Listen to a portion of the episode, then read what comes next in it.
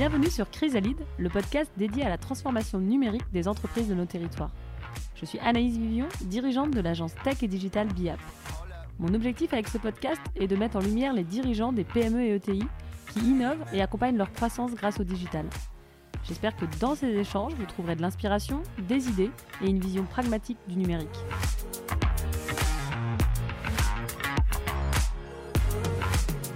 C'est clair que le digital a été un relais de croissance. Euh, comme je le disais tout à l'heure, je pense que dans le B2C, le digital est impréalable. Et là, on est très très exposé face aux géants mondiaux qui ont évidemment d'autres moyens que nous. Alors que dans le B2B, les métiers qu'on développe aujourd'hui, c'est un, point d'appui supplémentaire qui amène du business additionnel, mais qui ne met pas en péril euh, le, cœur du business. Donc c'est ça l'essentiel. Donc pour nous, le digital est un, appoint et un appui euh, pour la, la croissance.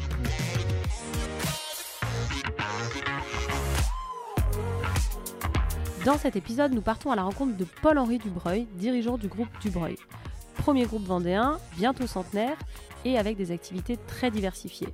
L'aérien, l'automobile, le matériel BTP, les énergies, les machines agricoles, les poids lourds et enfin l'hôtellerie et l'immobilier sont les sept secteurs dans lesquels le groupe intervient.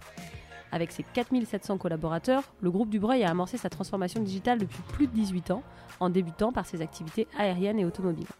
Le groupe a d'abord adopté le numérique pour accélérer la commercialisation de ses activités et Paul-Henri nous explique comment l'entreprise s'est organisée pour accompagner ses filiales à répondre aux attentes grandissantes des utilisateurs connectés. Bonne écoute Merci en tout cas Paul-Henri de nous accueillir en Vendée. L'idée, on va rentrer directement dans le vif du sujet, c'est que, tu puisses me, dire bah, qui t'es, d'où tu viens, toi personnellement, peut-être avant de venir sur euh, l'histoire du groupe. D'accord, mais écoute euh, Anaïs, euh, bonjour. Donc j'ai 50 ans. Donc j'ai la chance d'avoir trois garçons, donc euh, de 25 ans, 20 ans et, 16 ans. Donc euh, une belle famille hein, qui est pour moi un, point essentiel, effectivement un ancrage essentiel. Le business c'est bien, mais il faut aussi avoir un équilibre avec sa vie, euh, sa vie privée. Donc moi je suis originaire de Vendée, je suis né à La Roche-sur-Yon, comme mon père l'a été. Bon, si ce n'est que les, effectivement le berceau familial est peut-être un peu plus du côté de Poitiers, mais on est quand même des gens issus du cru et, et du terroir, donc c'est très important pour nous et ça transpire dans notre activité euh, professionnelle. Donc cet ancrage vendéen est pour nous quelque chose d'important. Par rapport à mon cursus, moi j'ai fait un bac scientifique et puis après j'ai fait euh, l'école supérieure de commerce de Rennes. À l'époque ça s'appelait ESC Rennes. Je pense que ça a été rebaptisé depuis puisque c'est assez ancien. Donc j'ai fait ça dans les années tout début 90. Et puis j'ai intégré le groupe dès 94. En fait à l'époque on faisait l'armée. Là aussi ça fait, ça fait un peu vieux de dire ça. Mais bon on avait 10 mois d'armée et puis après on intégrait la vie professionnelle. Et finalement après avoir réfléchi, j'ai tellement été bercé dans l'activité familiale euh, au niveau euh, professionnel en entendant mes parents parler de business tous les jours à la maison que finalement mon père m'a proposé euh, très rapidement des challenges et ce que j'avais imaginé d'aller à l'extérieur, finalement je ne l'ai pas fait. Alors après, ça peut être plus ou moins intéressant d'avoir fait ça, mais en tout cas, ça m'a donné des responsabilités très, très rapidement, puisque j'ai eu la, responsabilité de deux filiales qui étaient en difficulté à l'époque, aussi bien en distribution alimentaire que dans les produits pétroliers. Donc j'ai pu faire mes, mes preuves et mes premières armes euh, dans le groupe euh, grâce à ça. Tu t'es posé la question d'aller à l'extérieur euh, plutôt que de rejoindre l'aventure? Ah oui, clairement. Et puis j'avais fait un stage de fin d'études chez Legris Industrie à l'époque à Rennes, qui était une très belle entreprise qui malheureusement a eu après des difficultés. Mais donc je, m'étais posé la question d'aller travailler chez eux. Et puis bon, ça s'est pas fait. Et puis euh, mon père a su me convaincre de, venir tout de suite dans le giron familial. Et c'est vrai qu'il y avait une urgence en l'occurrence sur ces deux filiales. Donc euh, bon, ça m'a tout de suite mis dans, dans le bain. Et alors le groupe? Alors le groupe, euh, avant d'être un groupe, c'est d'abord une entreprise familiale qui a démarré avec mon grand-père en 1924 à La Roche-sur-Yon, donc euh, bientôt, bientôt 100 ans. Donc c'était une petite entreprise autour des métiers donc de l'épicerie en gros, c'est-à-dire que c'était un métier où on ravitaillait les petites épiceries des villages. Donc c'était quand même, ça n'existe plus. Hein. c'était comme ça à l'époque que les denrées alimentaires étaient distribuées, et puis aussi produits pétroliers, puisque mon grand-père avait créé un réseau de stations-service rurales à, à la marque Esso. Donc il y a vraiment dès le début dans notre ADN une double activité et, et donc mon père a repris l'entreprise euh, familiale en 1966 au décès de mon grand-père et là l'a plutôt orienté vers des modes de distribution dits modernes pour l'époque en tout cas, donc supermarché, magasin de bricolage, euh, distribution d'accessoires automobiles, distribution automobile. Donc ça a été la première, j'irais, mutation de l'entreprise qui était une entreprise encore un petit peu euh, d'une taille modeste, hein, autour de 50 salariés pour petit à petit devenir un groupe diversifié. Mais dès le début, mon grand-père que j'ai pas connu malheureusement disait de pas mettre ses œufs dans le panier. Et ça, ça a été vraiment, ça fait partie de nos guides tout au long du développement du groupe et on s'en félicite aujourd'hui quand, quand on voit comment la crise Covid a pu impacter certains de nos métiers. Oui, c'est sûr. Et ton, ton père, ton grand-père, ils ont toujours eu envie de développer l'entreprise?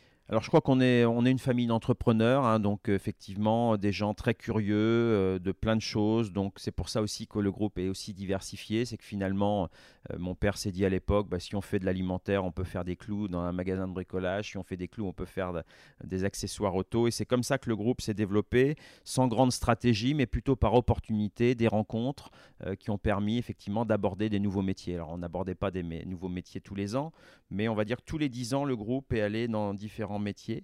Euh, donc euh, dans les années 70, c'était plutôt la distribution alimentaire. Euh, début des années 80, le, bricolage. Milieu des années 80, la distribution automobile avec notre partenariat avec Peugeot. Et puis on est arrivé dans le TP tout début des années 2000, matériel agricole en 2012 et puis le, poids lourd en 2019. Donc tu vois, régulièrement, on mmh. aborde comme ça des nouveaux métiers. Alors, c'est des métiers pour lesquels on est sorti, puisque ça, c'est aussi une des particularités du groupe, c'est que Bon, nous, quand on estime que dans un métier, on n'a plus de valeur ajoutée ou plus de développement potentiel à faire, on préfère vendre. Donc on a vendu nos supermarchés il y a maintenant 5 ans, puisqu'on était un peu marginal chez Système U et c'était mm. marginal pour le groupe, puisque ça représentait que 2% de l'activité du groupe et beaucoup de temps à y passer d'énergie. Et donc on est, on est sorti de ce métier. Dix ans avant, on était sorti du bricolage, puisqu'on était à l'époque un peu en, en bisbille avec notre centrale Monsieur Bricolage. Mm. Donc euh, on n'est pas des gens figés sur un métier. Hein. Donc là, euh, ce qui est important pour nous, c'est la holding Groupe Dubreuil, qui est notre entreprise familiale partagé donc à la fois au sein de la famille restreinte, mais aussi élargi avec euh, euh, mes cousins. Et donc c'est ça qui est important pour nous. Euh, donc on n'est pas né concessionnaire automobile, on mourra peut-être pas concessionnaire automobile non plus parce que c'est des métiers qui évoluent. Bon, tant qu'on y trouve notre intérêt à la fois en développement et en rentabilité, on y reste. Mais si jamais effectivement on y trouve moins d'intérêt, on préfère sortir avant qu'il soit trop tard, puisqu'on voit tellement, on a tellement vu par le passé des gens mourir avec leur entreprise. Ça c'est c'est quelque chose qu'on veut absolument éviter. Ouais, une vraie culture de com de commerçant de ton grand-père et de gestionnaire maintenant. Quoi. Et de remise en cause euh, permanente. Donc effectivement, dans le groupe, on est avant tout des commerçants. On avait encore euh, ce week-end une manifestation avec des clients et puis vendredi dernier aussi. Donc nous, tout ce qu'on fait, c'est pour servir nos clients. Alors c'est vrai que beaucoup d'entreprises disent ça, mais bon, je dirais que nous, on essaye vraiment de joindre le geste à, la parole. Donc très attentif euh, aux attentes de nos clients dans tous nos métiers. Ça, c'est vraiment le point commun majeur. Et puis aussi très attentif à nos collaborateurs. Hmm. Donc ce matin, d'ailleurs, on avait une restitution de Great Place to Work, qui est un organisme mondial qui évalue un petit peu la, le degré de confiance des collaborateurs dans leur entreprise. Et, je dois avouer que je suis particulièrement satisfait de nos résultats, puisque c'était la première fois qu'on faisait cette démarche. Et, de, l'aveu de, enfin, de cet organisme, on a vraiment eu des, scores excellents, ce qui nous bah, conforte dans notre euh, position managériale, où en fait on s'appuie, nous, euh, la holding groupe du Breuil, donc on a une organisation centrale, mais toutes nos filiales sont par contre dirigées par des patrons spécialistes. Nous, on est plutôt des généralistes et nos patrons spécialistes, eux, dirigent leurs filiales en complète autonomie. Donc, comme des PME. C'est-à-dire que le groupe du Breuil, aujourd'hui, c'est une fédération d'une trentaine de PME avec une trentaine de patrons qui ont vraiment toutes les manettes et qui ne sont pas dans une organisation avec différents niveaux hiérarchiques. On essaye d'avoir les circuits de décision les plus courts possibles pour être agile, réactif, au plus proche du terrain, au plus proche de nos clients. Et ça, c'est vraiment un, des ADN du groupe. Mmh, oui, parce que quand on avait échangé précédemment, tu me disais euh, euh, que, que, tes patrons étaient aussi euh, actionnaires et avaient un, statut particulier justement dans, dans, cette démarche de groupe qui, est, qui, est, qui, qui pour moi, est, montre la forte, forte ADN entrepreneuriale qu'a le groupe? C'est clair. Alors, par le passé, mon père associait les patrons jusqu'à 30% du capital. Et là, on a eu des déconvenus parce qu'ils nous considéraient plus comme leurs associés que comme leurs patrons. Donc ça, on a revu. Aujourd'hui, euh, on ouvre la possibilité de, à 5% du capital pour nos patrons, ce qui permet aussi de, de garder l'intégration fiscale qui est importante pour un groupe comme le nôtre pour le, mm. le, développement et l'optimisation, on va dire, euh, fiscale. Euh, mais ça permet d'avoir des gens qui sont présidents de leur filiale, mandataires sociaux, donc plus de contrats de travail. Donc c'est aussi mm. pour eux une prise de risque. Et on veut un entrepreneur entrepreneur prend des risques. Donc on veut aussi que nos patrons nous ressemblent et prennent des risques. Aujourd'hui, on va dire qu'il y a 50% des patrons qui sont actionnaires et présidents de leur filiale, mais on a des gens qui ne souhaitent pas forcément parce qu'ils ne sont pas prêts à franchir ce pas de, de, effectivement, de perdre leur contrat de travail. Mais dans l'ADN du groupe, c'est effectivement d'avoir des vrais patrons. Ça, c'est le, hmm. le plus important pour nous. Ok, top. Euh, une question avant de passer sur la partie innovation. Euh, comment, tu comment le groupe, donc euh, toi, ton père, ton, ton grand-père, ont choisi les activités? Est-ce que c'est par affinité ou est-ce que c'est par vraiment sens du business?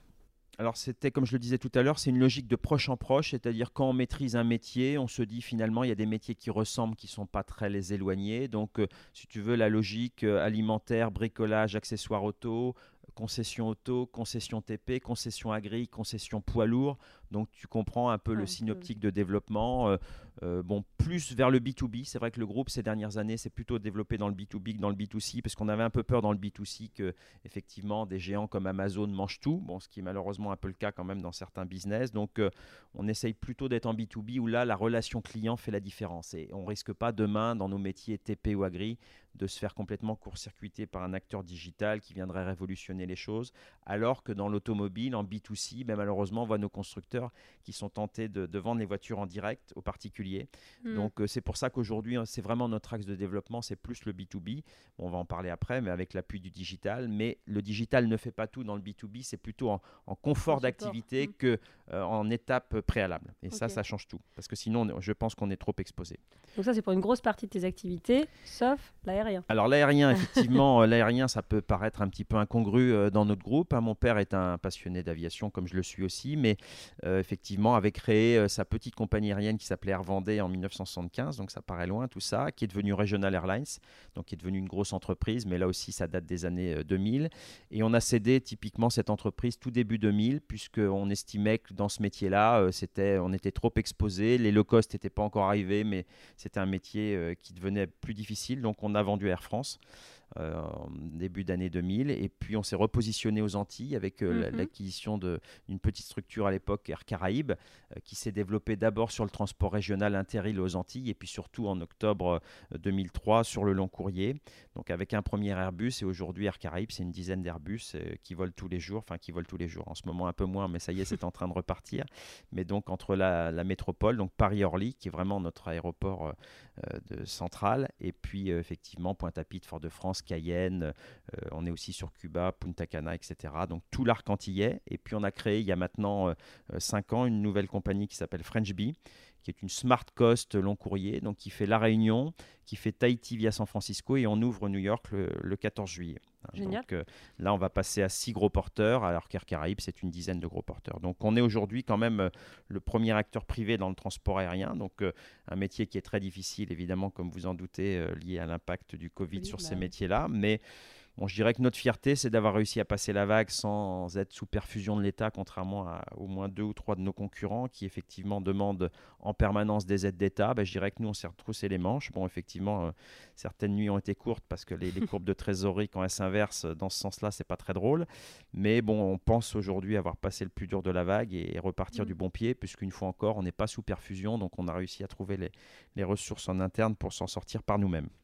Donc, quand même, il y a euh, au moins une activité qui est sur euh, une sensibilité euh, personnelle de la famille du Breuil. Quoi. Oui, c'est clair que effectivement là, c'est issu d'une passion. Maintenant, euh, bon, dans ces métiers-là, il faut vraiment garder la raison. C'est des métiers mmh. excessivement dangereux où il faut euh, vraiment garder les pieds sur terre. Et comme je le disais tout à l'heure, je pense qu'on est des gens issus du terroir, donc on garde les pieds sur terre. La crise du Covid qu'on a traversée euh, nous rend humble, hein, parce que mmh. clairement, début 2020, on se sentait un petit peu invulnérable et on pensait faire une année exceptionnelle. On l'a fait, mais dans le mauvais sens. Donc C'est pour ça que dans le business, il faut toujours rester humble et rien n'est jamais acquis. Et ça, c'est vraiment notre, aussi dans notre ADN. Et puis surtout la diversité des métiers. Aujourd'hui, l'aérien avant crise, c'était un tiers du chiffre d'affaires. Évidemment, on a, on a perdu 42% euh, de notre chiffre d'affaires dans cette activité sur 2020. Donc ça a été mmh. désastreux, mais le reste a bien suivi. On a réussi à stabiliser le chiffre d'affaires dans le pôle distribution qui représentait donc deux tiers de l'activité avant crise. Et donc du coup, le groupe a pu passer sans trop d'encombre cette période-là. Si on avait été deux tiers ou 80% d'aérien, on était mort. Mmh. Là, là, clairement, on était à la merci, comme les autres, des aides de l'État. Ce qu'on veut pas, parce qu'à partir du moment où on est dépendant d'un État, on prend plus les mêmes décisions et rentre dans mmh. une dans une logique qui est plus une logique entrepreneuriale, mais qui est une, logique d'assistanat, euh, euh, de perfusion permanente. Et la perfusion, ça n'a jamais guéri quelqu'un, ça a simplement prolongé la vie. Donc ce qu'on voit avec nos concurrents aujourd'hui, c'est qu'on prolonge leur vie, mais à un moment donné, il y aura la sanction du marché, le quoi qu'il en coûte. Mm. À un moment donné, il va falloir que ça s'arrête. Et là, ces gens-là, qu'est-ce qu'ils vont faire? Mm. Mais c'est leur problème. En tout cas, la, la, ce que tu disais de ton grand-père, il n'a pas voulu mettre les œufs dans le même panier. Mhm. Ça s'est avéré payant en termes de C'est clair, ça a même été euh, salutaire. Je dirais en 2020, mhm. ça a été salutaire. La crise de 2009 nous avait beaucoup moins impacté puisque le pôle aérien n'avait pas bougé et le pôle pétrolier non plus. Effectivement, le TP avait été très impacté à moins 50, hein, donc du, mhm. du même ordre de ce qu'on a connu dans l'aérien cette année. Donc on a un modèle, je pense, assez résilient en crise qu'on peut connaître. Après, euh, la prochaine crise, on ne sait pas d'où elle viendra. Est-ce que ce sera pour le coup une vraie guerre? Parce qu'aujourd'hui, on a été en guerre contre le Covid, mais il faut relativiser mm. par rapport à ce que nos aînés ont pu connaître avec les, différentes guerres, où là, euh, on peut tout perdre du jour au lendemain. Donc c'est pour ça qu'il faut, une fois encore, rester humble face aux événements. C'est sûr. Eh ben, en tout cas, quand, euh, quand on voit tout ce beau chemin parcouru, ce qui va m'intéresser maintenant pour revenir sur le sujet d'innovation, c'est que finalement, aujourd'hui, on, beaucoup d'entreprises amorcent la transformation digitale. Mhm. C'est ni plus ni moins euh, qu'une transformation comme une autre. Euh, quand on a, c'est 95 ans le groupe Dubreuil. Oui. Quand on a 95 ans des transformations, on en a forcément connu. Bien sûr. Est-ce que tu as, des transformations euh, sur lesquelles on peut prendre un parallèle, qui ont, traversé le groupe et qui ont, qui ont fait que vous avez dû vous adapter et que ça a transformé votre business, votre activité? Bah, je crois que le, propre d'une entreprise comme la nôtre, comme toutes les ETI familiales ou les PME familiales, c'est de s'adapter en permanence. Donc en fait, je pense qu'on est dans des métiers où il n'y a pas eu de, révolution, mais ça a été des évolutions euh, successives qu'il a fallu euh, suivre. Euh, donc, comme je le disais, la première étape, ça a été un petit peu cette distribution moderne quand on est passé au mode de supermarché, alors qu'avant c'était des épiceries. Donc ça, ça a été peut-être une révolution. Et puis effectivement, le digital est arrivé au tout début des années 2000, où là, on s'y est préparé assez tôt finalement, puisque dans l'aérien, aujourd'hui, 70% de nos ventes passent par le digital et on fait plus de la moitié de nos ventes par nos sites internet. Et ça, on le fait depuis 2003. Dès le début, on a eu un, un axe mm. digital très très fort sur le pôle aérien. Dans le pôle distribution, le premier site significatif qu'on a fait, c'est en 2007, manouvellevoiture.com. Donc là, la, véhicule, la vente de véhicules d'occasion sur Internet. Donc ça a été une démarche assez novatrice et puis qu'on a amélioré depuis 14 ans euh, euh, successivement. Donc euh, nous, c'est clair que le digital a été un relais de croissance. comme je le disais tout à l'heure, je pense que dans le B2C, le digital est un Et mm. là, on est très très exposé face aux géants mondiaux qui ont évidemment d'autres moyens que nous. Alors que dans le B2B, les métiers qu'on développe aujourd'hui, c'est un, point d'appui supplémentaire qui amène du business additionnel, mais qui ne met pas en péril euh, le, cœur du business. Donc c'est hmm. ça l'essentiel. Donc pour nous, le digital est un, un appoint et un appui euh, pour la, croissance. Hmm. Bah, J'allais te poser la question de où en est la transformation digitale de l'entreprise aujourd'hui, juste engagée. Finalement, tu me dis que ça a plus de 10 ans, 20 ans. Alors ça 15, alors pour l'aérien, ça a quasiment 18 ans. Dans la distribution, on va dire une quinzaine d'années. Et puis euh, moi, j'ai embauché donc Olivier Billon, qui est notre euh, directeur marketing digital, qui est avec nous depuis 7 euh, ans maintenant.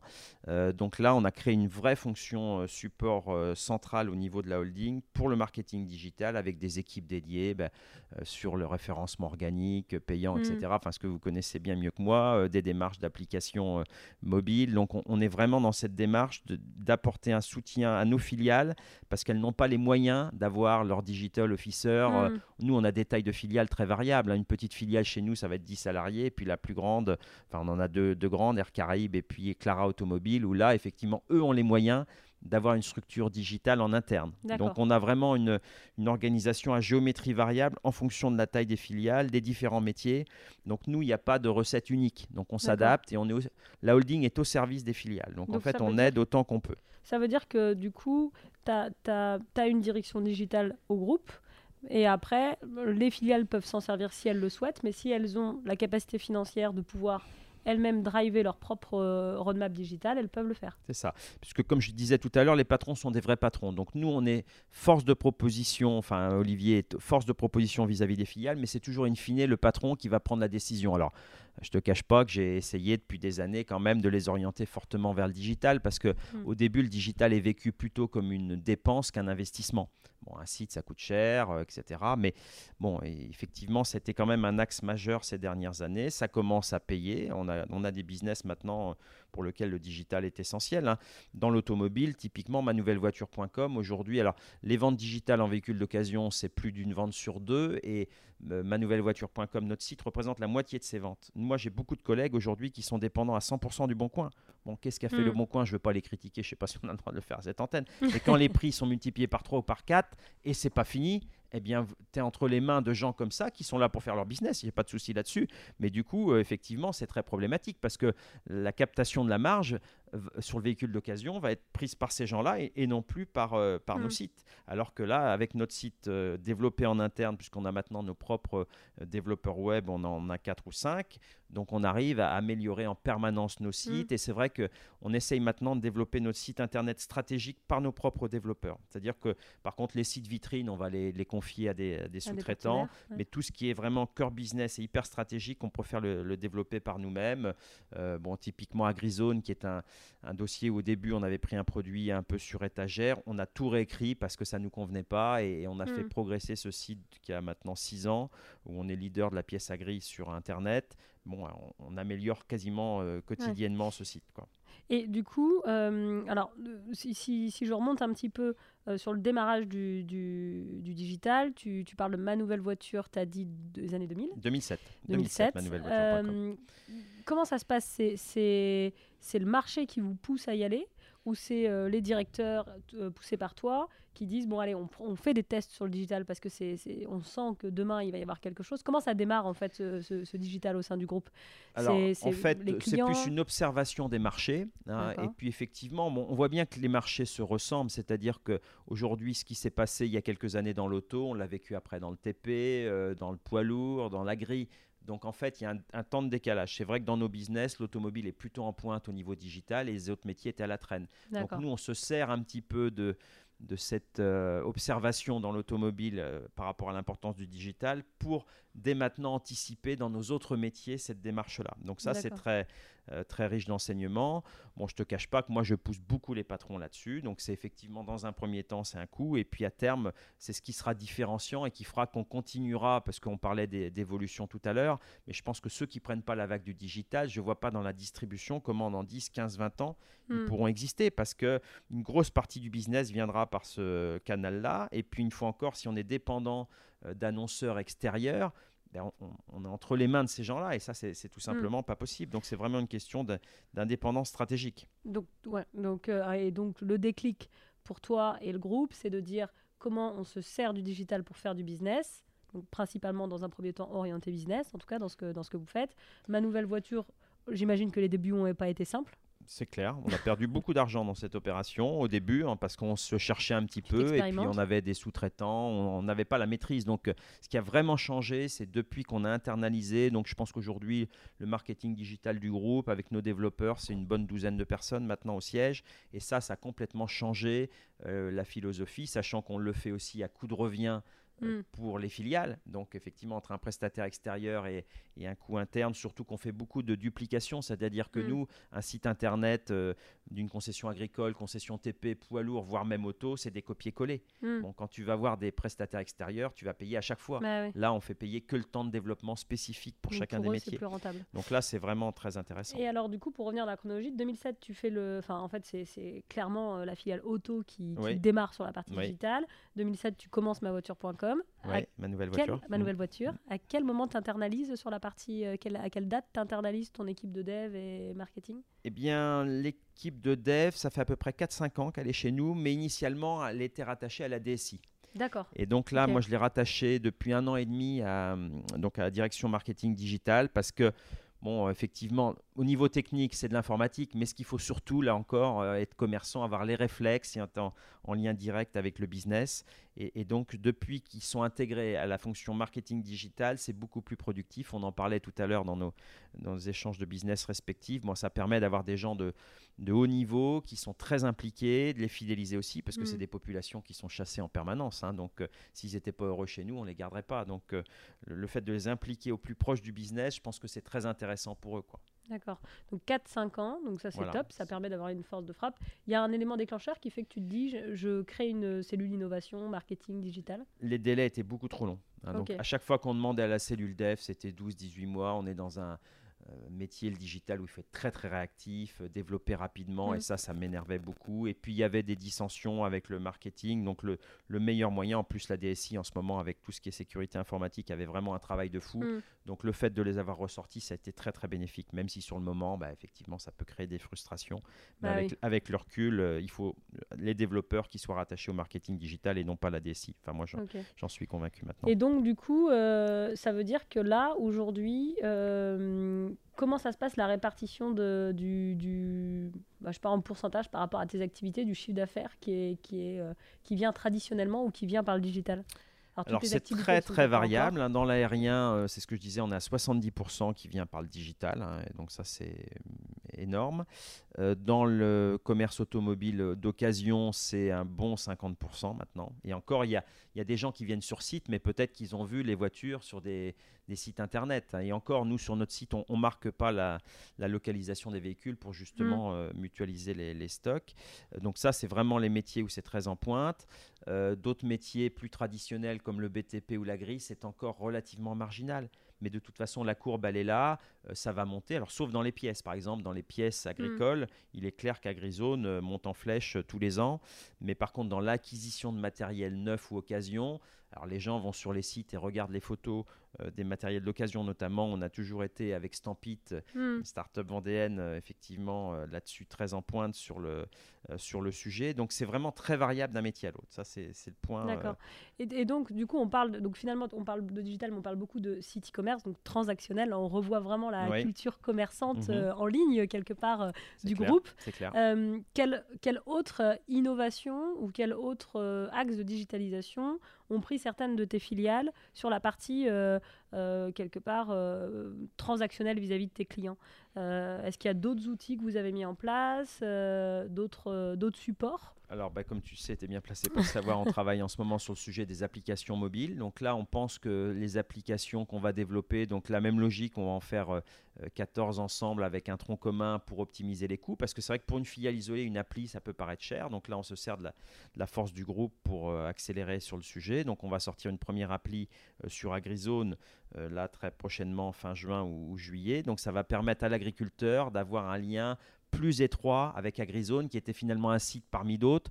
Donc je pense que le fait d'avoir des notifications, d'avoir euh, tous les jours sa météo ou d'autres, euh, les cours des céréales, etc., on, on veut être le compagnon euh, au quotidien euh, à travers cette appli AgriZone. Et c'est ce qui permet effectivement, à travers cette récurrence, bah, de, de générer du business. Parce qu'in fine, Mm. les, les applis, c'est pour générer plus de business. Donc moi, je crois beaucoup à ça. J'espère que ce sera le cas. Et puis on va le développer aussi avec Newlock. On va être, avoir une appli. Je pense qu'on va être les premiers à avoir une application mobile vraiment de réservation en ligne euh, des matériels TP sur son smartphone avec tout un tas de fonctionnalités intéressantes pour le chef de chantier, pour le chef d'entreprise, pour euh, Hmm. la comptabilité. Donc, euh, une fois encore, on part de l'écoute euh, des clients, des idées simples, mais encore faut-il les mettre en œuvre dans le digital. C'est pas toujours si simple que ça une fois qu'on passe au développement, mais c'est toujours la même logique qui nous guide. Qu'est-ce qu'attendent nos clients? Ils veulent de la simplification, de l'efficacité. On voit bien qu'avec la crise du Covid, c'est plus de digitalisation encore, encore Hmm. euh, moins de papier. Euh, bon, enfin tout ça euh, fait que on est, je pense, dans la bonne tendance et qu'il faut accélérer là-dessus. Ouais, donc ça veut dire que aussi, euh, aujourd'hui, tu as une équipe de call center, elle fait du chat, par exemple, aussi? Oui, bien sûr. Elle Donc on a chat. les chats, mais alors, les chats, moi, en, en tant qu'utilisateur, je trouve ça un petit peu énervant toujours cette Ouais. bulle. Donc faut en faire du chat, mais il faut en faire un- intelligemment. Mais par contre, ce qu'on a vu avec la crise du Covid, c'est qu'on a pu délocaliser euh, nos call centers. Alors, on en a dans la pièce auto, on en a dans différents domaines. On a pu délocaliser à domicile et avec des performances exceptionnelles. Les gens Mm. ont, ont mieux travaillé de chez eux euh, et c'était complètement transparent pour le client. Donc ça, c'est aussi, euh, il y a eu quand même quelques enseignements positifs de la crise du Covid. Ça en fait partie. Le télétravail, quand il est bien géré, c'est bien. La visioconf, euh, euh, le- la digitalisation, le zéro papier. Bon, enfin, Ouais, tout ça, il y a quand même eu quelques aspects positifs qui vont changer notre façon de travailler. Et parce qu'on parle site, appli, euh, bah, quelque part relation client, euh, je sais que d'Olivier que, que tu as aussi pas mal investi dans, dans de la R&D. R&D, de l'innovation, on en fait, mais c'est de l'innovation, on va dire, euh, opérationnelle, incrémentale. On n'est pas des... Je veux dire, on n'a pas inventé le vaccin contre le business, Covid. quoi, quoi. hein. C'est Ouais. business, c'est comment on peut améliorer. Donc, c'est pas à pas. Il n'y a rien de révolutionnaire dans notre truc, mais année après année, on, on stabilise les choses, on a des bases solides et puis on amène des fonctionnalités euh, euh, différentes. Mais quand je vois dans l'allocation TP les deux nationaux, l'Oxam et Kiloutou, par rapport à ce qu'on a nous développé une entreprise régionale, on n'en rougit pas du tout parce que hmm. je pense qu'on est allé beaucoup plus loin qu'eux euh, sur ce domaine-là.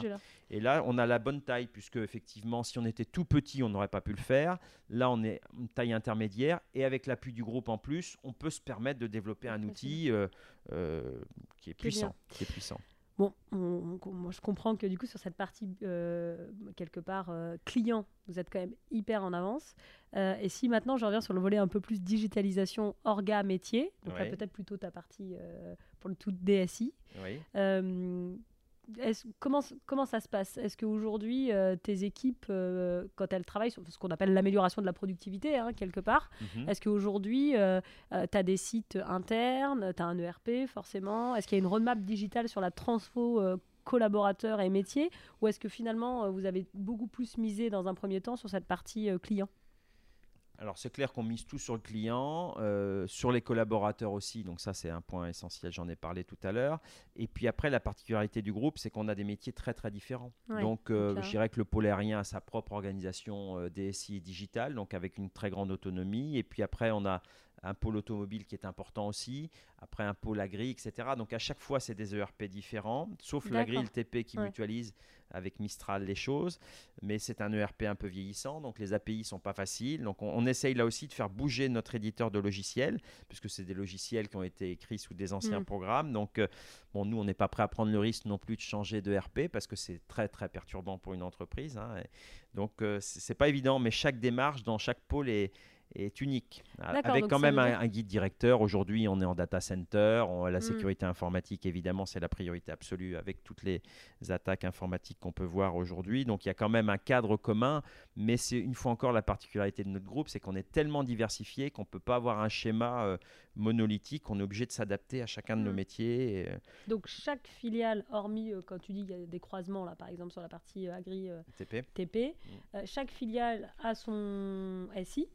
Ah non, non, non, on a un DSI Group. on a un DSI Group, donc euh, Pascal Pussa, donc, qui est avec nous, euh, qui était d'ailleurs au début le DSI TP, puis qu'on a promu DSI Group hors aérien. Mmh, donc lui, il est DSI Group holding plus pôle distribution. Donc il a déjà de quoi s'occuper. Donc euh, je dirais qu'il a une trentaine de personnes. Hein. C'est sûrement le service support du groupe le plus développé parce que, mhm. bon, astreinte, parce que euh, alors les développeurs sont plus là, mais enfin, bon, les améliorations continuent au service des filiales pour la productivité dont on parlait. Euh, donc des outils. Alors moi, je suis pas un super calé en informatique, mais enfin, je donne le feu vert aux investissements dès que ça amène de la productivité, de l'ergonomie aux, mm. collaborateurs. Bon, les tableaux Excel dans tous les sens, ça fait. on sait bien que c'est un peu dépassé là où Olivier va travailler vraiment la partie roadmap digitale, amélioration de la performance business, lui, il faut qu'il travaille la performance euh, digitale des collaborateurs. Et il y a des gros sujets puisque chaque filiale est différente. Donc j'imagine que du coup, bien sûr. Donc là, on a changé tous les postes. Euh, on a changé, je crois, 2500 postes euh, sur un an parce qu'on avait pris un peu de retard là-dessus pour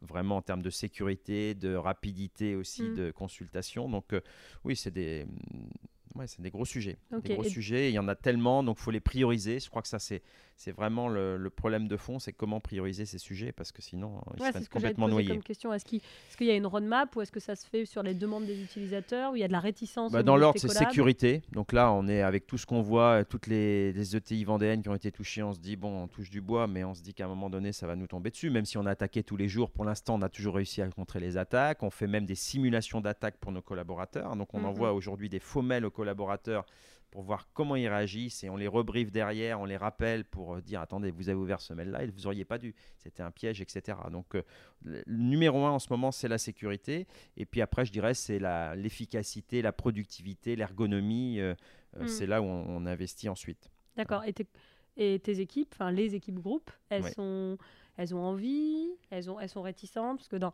chaque euh, entreprise, euh, c'est un peu différent. Il y, a quand même la culture du changement qui n'est pas toujours évidente à amorcer. Oui. Euh, Alors là, il y a des incontournables, c'est-à-dire qu'effectivement, si j'avais écouté mes patrons de pôle, on pouvait encore faire vieillir un peu les matériels, pas passer en Office 365, etc. Donc là, il y a des sujets régaliens ou même si on dit que nos patrons sont des vrais patrons, là on dit non, net, puisque c'est de la sécurité, c'est de l'efficacité. Hmm. Donc tout le groupe a migré euh, ses postes euh, récemment et, et c'est non discutable. hein. D'accord. Donc là, il y a- il y a- ça fait partie obligé, des, ouais, des a- axes euh, stratégiques. Toi on peut aussi, pas, on peut tu, pas tu déroger. ne, voilà, tu ne déroges pas aux autres On patrons. n'impose pas, Ouais. on- on- nous on, on préfère, on préfère convaincre que contraindre, mais à un moment donné, s'il faut contraindre, on contraint. Parce que là, sur des sujets comme ça, le problème aujourd'hui, on a un groupe diversifié, mais si on a une attaque euh, qui nous met en rade toute la DSI, alors l'aérien une étant une fois encore, il n'y a pas de lien Mm. euh, euh, informatique entre l'aérien, enfin il y en a, mais le moins possible. Donc euh, nous, notre risque, c'est qu'effectivement, on fasse tomber tout le groupe, alors que justement, tout ce qu'on a fait depuis 95 ans,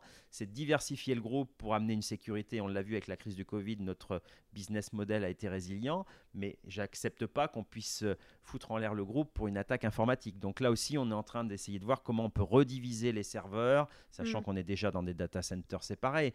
Mais comme la holding est le point commun à tout ça, si quelqu'un rentre par la holding, effectivement, là, il peut y Ah avoir ouais, une vulnérabilité. Quoi.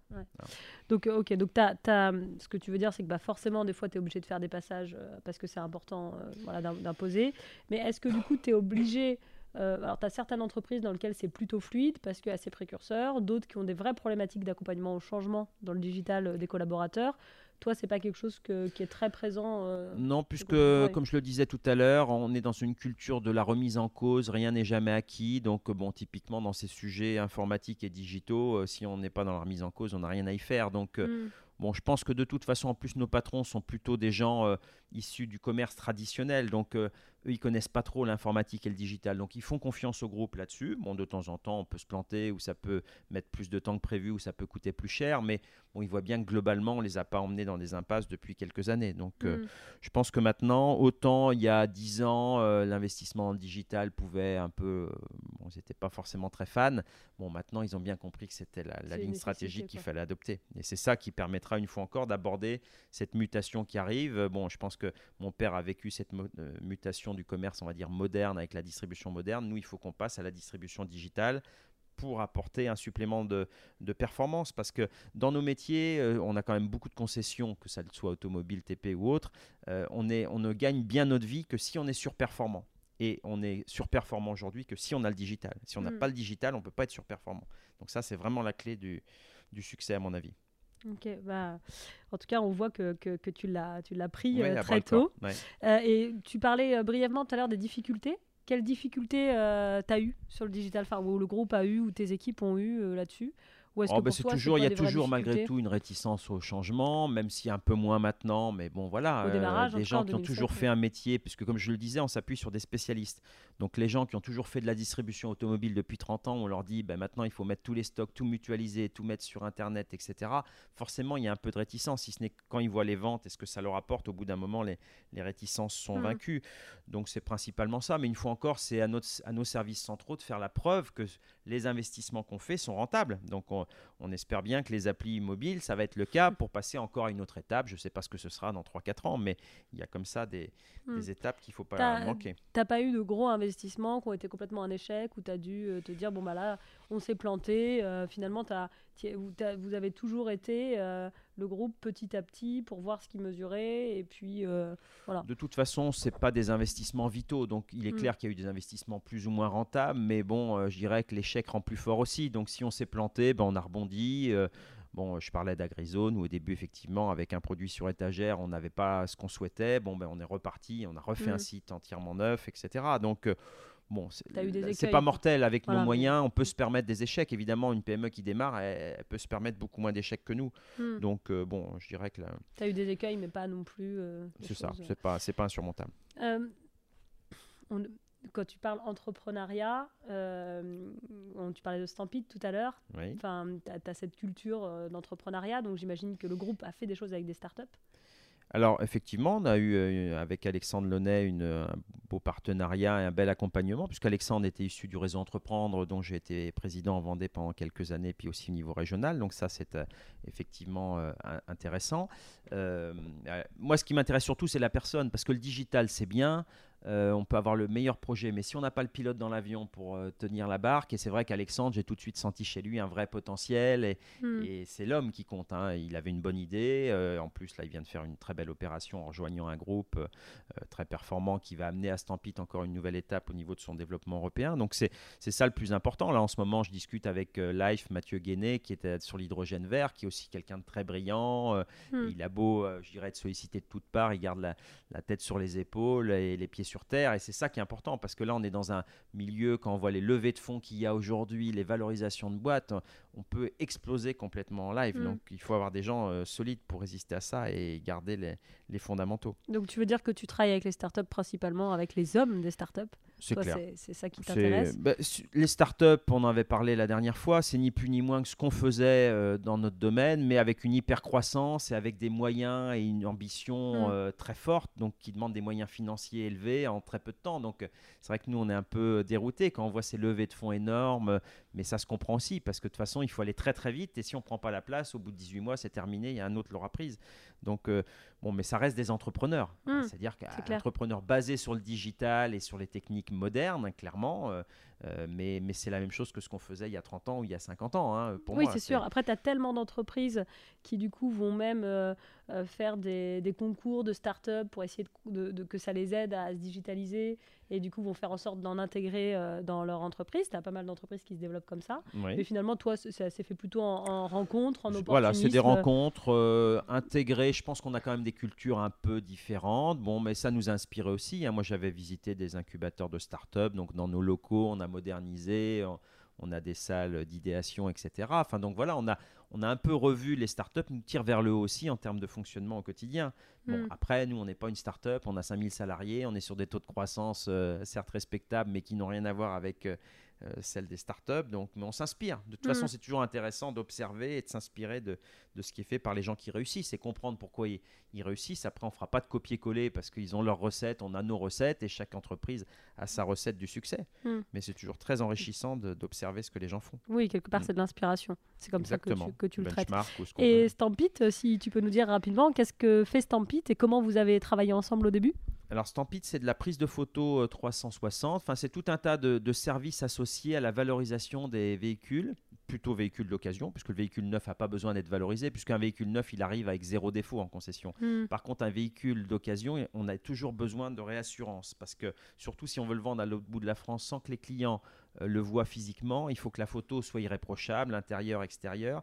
Et donc, euh, Stampit nous a aidé en termes de laboratoire à développer notre plateau 360, mais qu'on a depuis pas mal d'années aux Essars, la prise de photo intérieure, comment optimiser les, les flux de diffusion, etc. Donc, euh, ça un partenariat très riche. On était un peu son laboratoire et on l'est toujours, parce que malgré la- l'acquisition par un groupe plus important, le groupe ImaWeb, euh, Stampit reste indépendant, Alexandre reste aux commandes et donc va continuer à développer des nouveaux produits. Et nous, on reste un petit peu son laboratoire parce qu'on est à côté et puis parce qu'on est toujours euh, en veille de qu'est-ce qu'on peut améliorer dans notre système. Nous, on préfère être toujours dans les wagons de tête.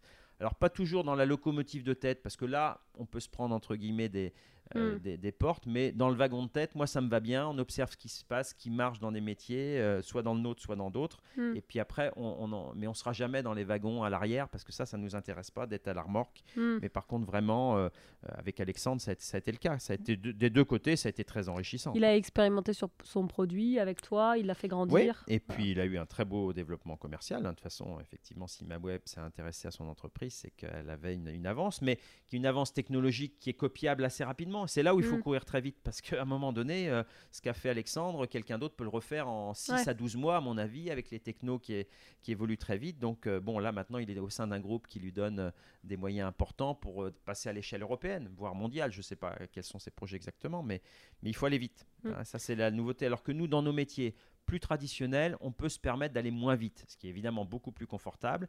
Mais moi, je veux quand même qu'on avance à une Oui, c'est ce vitesse que j'allais dire. respectable. Mais, ce euh, que tu as dit tout à bon, l'heure. voilà, euh, la vieille dame centenaire, il faut pas non plus la, la chahuter trop. Mais euh, bon, euh, là, mon fils a lancé alors une start-up, je sais pas si c'est le terme, mais il a lancé un nouveau concept de vente de produits d'entretien en grande surface qui s'appelle Ecovrac, qui se développe bien.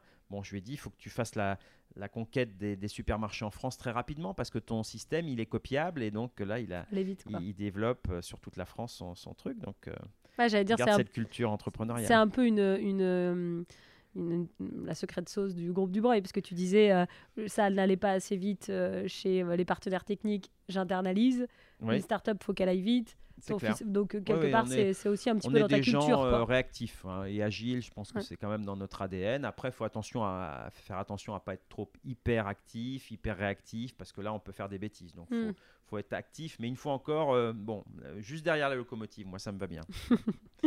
et alors, du coup, quel euh, quels euh, sont tes défis dans les cinq prochaines années à venir? Alors, tu parlais de ton fils avec la partie peut-être un peu environnement. Mais... Oui, alors dans les cinq prochaines années, bon, euh, mon fils, on est, on est un groupe familial. Hein. Nous, c'est essentiel. Je ne l'ai peut-être pas suffisamment dit tout à l'heure, mais le capital du groupe est 100% familial. c'est vraiment pour nous notre ADN. On préférera couper des branches du groupe que de, de faire rentrer des fonds d'investissement ou des banques parce qu'on part du principe qu'on ne prendra plus les mêmes décisions. Hein. moi, je le vois quand même des groupes qui, ont, qui sont allés en bourse ou autre, bah après, il y a la communication, on est obligé de faire attention, etc. Et de toute façon, un groupe comme le nôtre, autant diversifié, euh, ça n'aurait pas de sens en bourse. Mm. Euh, l'aérien fait peur, évidemment, en ce moment, et sûrement à juste titre, mais bon, il y a quelques années, on était très content d'avoir les résultats de notre pôle aérien. On espère que ça reviendra. Donc, ça, on souhaite garder cette indépendance. Donc, ça, euh, je dirais qu'à horizon 5 ans, déjà, c'est quand même de digérer le Covid, hein, puisque pour la première fois de son histoire, le groupe a sorti des résultats négatifs du fait du pôle mm. aérien. On a fait un gros PGE, euh, il faut le rembourser. Donc je dirais que mon challenge dans les cinq prochaines années, c'est quand même de remettre les ratios financiers du groupe à l'équerre et, et de respirer après cet épisode quand même assez, euh, difficile pour nous, mais qu'on a pu passer parce qu'on avait des réserves, parce qu'on a une année, on n'a pas distribué de dividendes, on a des, voilà, des actionnaires familiaux compréhensifs. Hein. donc ça, c'est important aussi, hein, parce mmh. que sinon, quand il y a des fonds d'investissement, ils n'ont pas la patience. Euh, Bon, 12 euh, mois, ça peut aller, mais si, si, derrière, il y a des moindres tendances de fond, euh, ça peut amener mm. des décisions dramatiques et nous, on ne veut pas être euh, contraints par ça. Donc, les cinq prochaines années, c'est ça. Reprendre notre cycle de croissance externe. Alors, on n'est pas des boulimiques de croissance externe, mais effectivement, 4-5 acquisitions par an, ça nous va bien. Et peut, des fois des petites boîtes, des fois des boîtes un peu plus importantes. Dans tout type de secteur? Alors, plutôt dans nos métiers. Comme je le disais, on aborde des nouveaux métiers on va dire tous les 10 ans en moyenne. Bon, là, on est dans le poids lourd depuis 2019. J'ai pas tellement envie Surtout à l'heure actuelle, je préfère investir dans les business où je sais qu'on va avoir un retour mm. assez rapide, puisqu'une fois encore, comme je le disais, on a besoin quand même de conforter un peu les, comptes du groupe. Donc je ne prendrai pas de risque d'aller dans un nouveau mm. métier maintenant dans quelques années, sûrement. ça veut dire tu quoi? Tu achètes des concessions? Oui, ben là, typiquement, on va acquérir un groupe significatif au 1er janvier prochain dans nos marques, euh, PSA hmm. Stellantis, dans notre domaine euh, vendéen, etc. L'élargissement. Euh. Parce que là, on sait qu'avec nos recettes, normalement, si tout se passe bien, on a tout de suite un effet positif sur le, compte d'exploitation. Donc, c'est plutôt ça notre, je dirais, notre objectif dans les 5 ans qui viennent. Après, effectivement, à horizon 10-15 ans, ben, c'est d'assurer la transmission du groupe. Donc là, j'ai Nicolas qui travaille dans le groupe. Euh, bon, on voit bien que ça se passe bien. Il a les bons réflexes, mais il est tout jeune. Donc il faut arriver à l'accompagner. mais bon, sur 15 ans, je pense qu'on va pouvoir faire les choses. Donc euh, c'est 15 ans d'accompagnement? Non, mais moi j'ai 50 ans, donc je me dis que là aussi, au-delà de 65 hmm. ans, c'est pas raisonnable. Donc euh, bon, hmm. voilà, tout le monde a vie dans son époque, et puis après a envie aussi de prendre plus de temps perso. Donc bon voilà, si Dieu me prête vie, 15 ans, euh, c'est bien, et puis après on verra bien euh, en fonction mm. des événements de la vie. Mais c'est clair que pour nous, l'actionnariat du groupe a déjà été transmis aux enfants en 2019, donc on n'a plus de problème de transmission euh, des actions du groupe, ce qui est quand même un, vrai sujet dans nos ETI. bon, ça mm. coûte, mais aujourd'hui avec les dispositifs du trail, si on veut le faire, on le fait, ça coûte, mais c'est jouable. Donc nous, on l'a fait sur le plan capitalistique. Maintenant, idéalement, c'est de le faire sur le plan managérial, c'est-à-dire que euh, le groupe, euh, si demain c'est un manager extérieur aux commandes euh, du groupe, ce serait un peu pour nous un échec, puisque hmm. un directeur général salarié du groupe ne prendra pas les mêmes décisions qu'un directeur général issu de la famille qui aura cet ADN d'entrepreneur, de prise de hmm. risque, mais aussi de vision patrimoniale. Parce que avec du recul, si le groupe, on ne serait jamais allé dans l'aérien parce que c'est une, ça peut apparaître comme une folie. Il y a d'autres métiers, on n'aurait pas pris les mêmes risques. On disait l'investissement dans le digital. Un directeur salarié, il va pas forcément faire les mêmes parce mm. qu'à court terme, ça peut lui être reproché sur son compte d'exploitation. Et nous, nous, c'est pas cette, euh, c'est pas cette vision-là qu'on veut avoir. Nous, c'est une vision euh, long terme. Alors après, on veut pas des business qui perdent de l'argent trop longtemps, mais bon, bah, typiquement, le business de Nicolas dont je parlais, euh, il va perdre de l'argent pendant quelques années parce que on met le paquet pour avoir de la diffusion numérique dans les supermarchés. Donc euh, ça, c'est très important si on, pour nous Mm. d'arriver à transmettre cet esprit euh, managérial. Et- Pour moi, ce serait le plus beau succès, ce serait ça. Bon, donc après, on verra bien. Tu hein, verras là où on, ça on verra bien où on en est. Donc ça veut dire que ton fils, Nicolas, là, il, il développe d'abord son produit. Voilà, ben, il faut qu'il fasse ses preuves comme je l'ai fait. Donc, il faut qu'il réussisse son challenge Ecovrac. Après, on lui en confiera d'autres. Et puis, il va gravir les, les marches une à une. Après, j'ai deux autres garçons qui, ont l'air aussi d'être intéressés par le business. On verra bien. Après, il ne faut pas leur mettre une pression d'enfer parce que c'est Mm. vrai que ça peut faire peur un groupe de 5000 personnes, 2 milliards de chiffre d'affaires. Mais nous, on est plutôt une fédération de. PME, en fait, Mm. et, et à géométrie variable, comme je le disais. Donc, c'est-à-dire le groupe aujourd'hui, c'est 5000 personnes, 2 milliards, mais peut-être que dans 10 ans, pour des raisons stratégiques, on aura euh, réduit la voilure, ou au contraire, on sera 10 000. J'en- honnêtement, j'en sais rien. Je ne sais Mm. pas si dans 10 ans, et c'est pas mon objectif premier, de dire on sera à 10 000 salariés, peut-être qu'on le sera, et puis peut-être qu'on sera à 2 000 parce qu'on sera sorti de, de certains métiers, comme je le disais tout à l'heure, où on estime ne plus avoir Ouais. d'intérêt euh, d'y être. Donc, euh, c'est là tout l'intérêt d'un actionnariat familial, parce qu'une fois encore, si on- c'était un fonds d'investissement ou des banques, là oui, je devrais écrire un plan à 5 ans, 10 ans, euh, 10 000 personnes, euh, 5 milliards de chiffres. Pourquoi pas? Mais bon, je Oui. n'ai pas de stress là-dessus, clairement. Ça change Mm. un petit peu les modes de décision, forcément. C'est clair, euh, normalement, alors euh, sauf des périodes comme on a connues, mais c'est beaucoup plus de sérénité pour les équipes de management, euh, Mm. direction générale, c'est évident. C'est évident. Et euh, du coup, tu, tu penses que la prochaine transition pour ton fils, ce sera forcément celle écologique? Oui, alors c'est clair que nos métiers, on essaye de les orienter, c'est un peu notre problème, puisque bon, le transport aérien, on ne peut pas dire qu'on soit euh, écolo, mais quand même, nos compagnies sont les plus vertueuses au niveau environnemental, puisqu'aujourd'hui, on est quasiment en train de tout basculer sur les Airbus A350, Hmm. qui est l'avion qui consomme le moins en long courrier, et en plus, nos versions sont très densifiées. Donc je faisais le calcul l'autre jour et je le disais à nos patrons, et je pense qu'on ne le dit pas assez, chez nous, un passager pour aller aux Antilles, c'est 1,6 litre au 100 km, là où la concurrence est plutôt à 2 litres. D'accord, Parce qu'à la fois, on a les avions les plus vertueux et les plus densifiés. Bon, ça, on ne le dit pas c'est suffisamment. chouette. Hmm. Bon, après, effectivement, euh, bah, ça restera toujours polluant, sauf à passer sur du bio-kérosène. Mais si on fabrique du kérosène à partir de colza, on va dire après, on, Hmm. on affame les planètes. Donc, c'est un peu la quadrature du cercle. Et malheureusement, nous, on ne peut pas apporter de solution. Par contre, proposer à nos passagers de faire une compensation carbone s'ils le souhaitent, etc., là, c'est ce qu'on peut faire. Mais après, la technologie, euh, nous, euh, l'Airbus des batteries sur du long courrier, j'y crois pas du tout. L'hydrogène non plus. Donc, il n'y a que le e-kérosène fabriqué à partir d'algues ou de je ne sais quoi, ou voire de colza, qui peut être intéressant. Mais par contre, il faudra que le passager accepte de payer, puisqu'aujourd'hui, euh, c'est e-kérosène, c'est sur un équivalent de 200 dollars le baril. Donc, il faut accepter, et sachant que nous, c'est un, un bon tiers des charges d'une compagnie, donc il faudra accepter de payer 50 euros de plus pour aller aux Antilles. Pourquoi Mm. pas? Enfin, je pense que c'est jouable, c'est tout, c'est uniquement ça le, le Oui, bah, sujet. c'est c'est sûr. Mais euh, bon, dans les autres business, on est très axé euh, de plus en plus économie circulaire. On fait de la déconstruction automobile, TP, agri, euh, pas encore poids lourd, mais peut-être un jour. Donc là, on réutilise les pièces qu'on démonte pour les revendre en pièces d'occasion. Donc c'est quand même un petit peu plus vertueux que, que tout balancer euh, en recyclage. Donc, euh, bon, Nicolas, avec son concept d'économie circulaire, puisqu'il re-remplit ces bidons qui servent à, à remplir les flacons de produits d'entretien.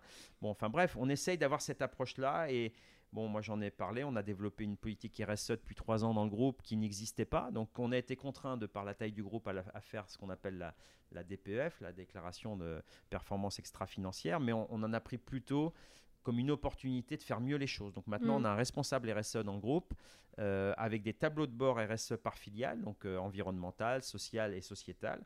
Euh, sachant que l'aspect sociétal, on va beaucoup développer le mécénat dans le groupe. On le faisait, mais de Mm. façon un petit peu disparate. Donc là, le prochain thème de notre euh, séminaire de direction générale en septembre, ce sera comment euh, mener à bien des actions, on va dire, plus philanthropiques pour la société. Donc ce qui est complètement nouveau chez nous, hein, clairement. Ouais, c'était la dedans, dernière ligne ton fils. ouais. qui comptait. Donc là, d'ailleurs, on le voit bien dans les attentes des collaborateurs, ça en fait partie aussi. Mm. Donc ça, c'est des nouveaux axes. La RSE, faut faire de l'écologie intelligente, c'est-à-dire bon, on voit des entre guillemets des écolos qui, veulent passer d'un modèle à l'autre sans transition, c'est pas possible. Enfin, c'est comme la transition digitale, il faut une transition environnementale. Par contre, il faut y aller. C'est sûr qu'il faut y aller. On n'a pas le choix, sinon la planète sur laquelle on vit, on aura du mal à l'habiter à terme.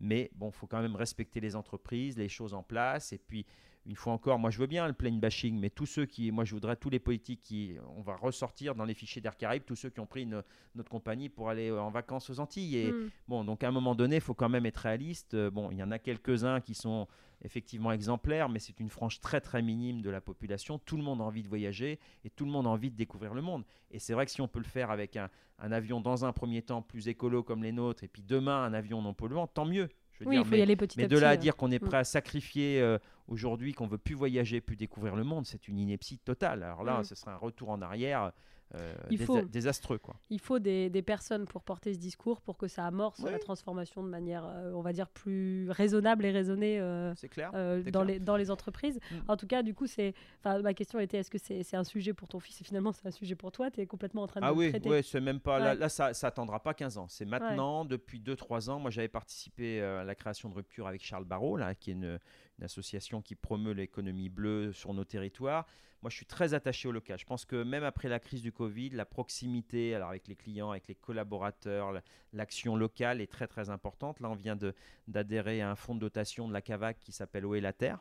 euh, où donc on va avoir des actions concrètes, mais sur le terroir vendéen, de replanter des haies, parce qu'à une époque, il y a eu un, le- les haies bocagères ont été arrachées dans les champs, ce Mm. qui créait des problèmes d'érosion. De, bon, il n'y a, plus d'ombre, il n'y a plus de biodiversité, euh, que ce soit pour les plantes ou les, animaux. Donc là, on a, on a adhéré à ce fonds et on va inciter nos collaborateurs le week-end à aller replanter des haies Sympa. avec le concours de cette association. On va normalement faire 2,5 km et demi de haies cette année. Euh, donc voilà des actions concrètes. Alors, c'est peut-être une goutte d'eau, mais on montre l'exemple et ça, ça me Mm. plaît bien. Parce que Bah oui, c'est vrai qu'on a fait des, conneries, il faut appeler les choses par leur nom, euh, de tout arracher, de euh, cette culture intensive sans respecter la nature. Euh, bon, c'est comme moi quand je, je fais du bateau, quand je suis un chalutier, quand je vois le, le gâchis derrière de petits poissons, c'est- monstrueux ce qu'on fait. Quoi. Je veux dire, il y a- il y a- on a fait des grosses conneries, il faut quand, Mm. même, faut quand même le dire. Et ça, faut y mettre fin dans la mesure du possible. Quoi. Ouais, c'est sûr. Bah, En Mm. tout cas, c'est chouette de voir que Mm. bah, tu as des, des acteurs comme toi qui montrent l'exemple. Euh, et pour rester sur euh, le digital et pour, et pour terminer, ma dernière question sera Ouais. quel, quel conseil tu donnerais? Parce que finalement, toi, ça fait un moment qu'elle est amorcée, cette transformation digitale. Euh, tu voilà, es, même à fond dans le sujet de la, de la RSE. mais tu as beaucoup de PME, ETI qui débutent juste, euh, pour qui ça peut faire peur. Quel conseil tu leur donnerais pour débuter? Bah, une fois encore, on réussit par les équipes, les hommes ou les femmes qui composent les entreprises. Donc je pense qu'il faut arriver à trouver euh, des personnes qui portent le projet, sachant que c'est un projet pour moi qui est forcément rattaché au patron. Parce que comme je le disais, au début ça coûte, c'est pas bien compris. Donc là, il faut que ce soit porté par le patron euh, directement. Je pense que ça, c'est essentiel. Et puis après, s'appuyer sur des équipes de qualité, mais c'est très difficile à trouver. Enfin, tout le monde en sait quelque chose, je pense, euh, dans les différents acteurs du, digital. Donc, euh, ben, on arrive à les attirer par les, justement ce que je disais, les projets d'entreprise, etc. Mais de toute façon, il faut y aller. hein. Dans, certains métiers, c'est de toute façon, c'est déjà du passé, mais même dans ceux qui sont peu digitalisés aujourd'hui, c'est l'avenir. Les gens ont une projection à 10, 20, 30 ans, on ne peut pas euh, passer à Mm. côté du digital. Mais c'est vrai que ça fait peur. hein. Enfin, bon, ces géants comme Amazon, euh, comme Google, etc. Enfin, on se dit, mais on, on est tout petit à côté. Donc nous, on est plutôt sur des créneaux où on peut exister. Enfin, on, on se contente. Mon père me disait à l'époque, nous, on a vécu des miettes des pétroliers pendant des années. C'est vrai qu'ils nous laissaient les petites stations-service, les petits business. Et dans le digital, malheureusement, on risque de vivre avec les Ouais. miettes de Google et d'Amazon et des autres. Quoi. Mais bon, ça peut être des Et- grosses miettes quand même. Tu leur conseilles, parce que je sais qu'on en avait parlé, est-ce que tu leur conseilles de, de se faire accompagner sur la définition d'une roadmap digitale, de, de, de, de commencer petit, d'internaliser? Mais Parce que sais, finalement- enfin, je pense qu'à chaque fois, il n'y a, pas de réponse unique. C'est chacun en fonction de sa sensibilité. Il y en a qui sont à l'aise et qui, de toute façon, qui n'ont pas la taille d'intégrer cette structure-là parce que ça Mm. coûte quand même. Euh, après, il y a des prestataires dans ce domaine-là. Il y en a beaucoup, donc qui peuvent accompagner au début et puis à partir d'une certaine taille, prendre de l'autonomie. Honnêtement, moi, j'ai pas de j'ai pas de réponse à, à donner unique, mais simplement, il faut y aller. Donc après, Mm. chacun choisit euh, son chemin euh, son chemin et sa voie pour euh, arriver à la digitalisation. Bon bah top, bah écoute, merci beaucoup euh, pour, euh, pour cette heure d'échange. Et, et puis une dernière question peut-être, je dis que c'était la dernière, mais c'est pas la dernière. Si euh, les personnes qui nous écoutent on souhaite euh, échanger avec toi, où est-ce qu'on te trouve? Alors, euh, où est-ce qu'on me trouve? Sur LinkedIn Il n'y a pas longtemps, tu vois, je suis bon, c'est là où on voit qu'on c'est 50 ans. On, on est un- mais bon, ça, il y a LinkedIn. Moi, je suis très, enfin, très présent. J'observe surtout. Je suis pas un grand blogueur, etc. Mais bon, sur les réseaux sociaux. Et puis autrement, moi, je suis quelqu'un de très accessible. Donc, euh, on peut aussi organiser des, des échanges téléphoniques ou par ton intermédiaire ou quelqu'un d'autre. Voilà, il suffit. Alors, par contre, effectivement, euh, je suis aussi euh, boss to boss. C'est ce que j'avais dit aux amis de boss to boss. Moi, je veux bien accompagner, mais une entreprise vendéenne, on l'accompagne en Vendée. faut pas être borné sur son territoire. Mais une fois encore, je pense que le local et la proximité est une valeur montante encore plus maintenant après Covid. Et nous, on est très attachés. Alors, bon, évidemment qu'on va à Nantes de temps en temps, mais pourquoi aller systématiquement Et surtout, Nantes, c'est pas trop grave, mais pourquoi ce parisianisme de toujours aller à Paris en réunion, etc. Et Mm. ça, bon, avec les visios, typiquement, euh, Paris, moi, j'y vais quasiment plus. Enfin, bon, euh, ou euh, occasionnellement. Donc, euh, bon, une fois encore, le local est très important. très et puis l'accessibilité. Donc, moi, je reste tout à fait ouvert à tout, tout échange et toute rencontre. Donc on mettra ton, ton lien LinkedIn du coup directement sur la fiche. voilà. Et puis bah, merci beaucoup Paul-Henri. Je t'en prie, Anaïs. Au plaisir. Merci d'avoir écouté cet épisode jusqu'à la fin. Si vous appréciez le podcast Chrysalide, n'hésitez pas à nous laisser 5 étoiles et à ajouter un commentaire sympa pour nous permettre d'avoir plus de visibilité et d'être mis en avant par votre plateforme préférée. Si vous voulez échanger sur le contenu de cet épisode, vous pouvez nous contacter sur nos réseaux, nous répondons à tous les messages. Enfin, si vous cherchez une agence pour vous accompagner dans votre transformation digitale, les équipes de BIAP se feront un plaisir de vous répondre. À bientôt!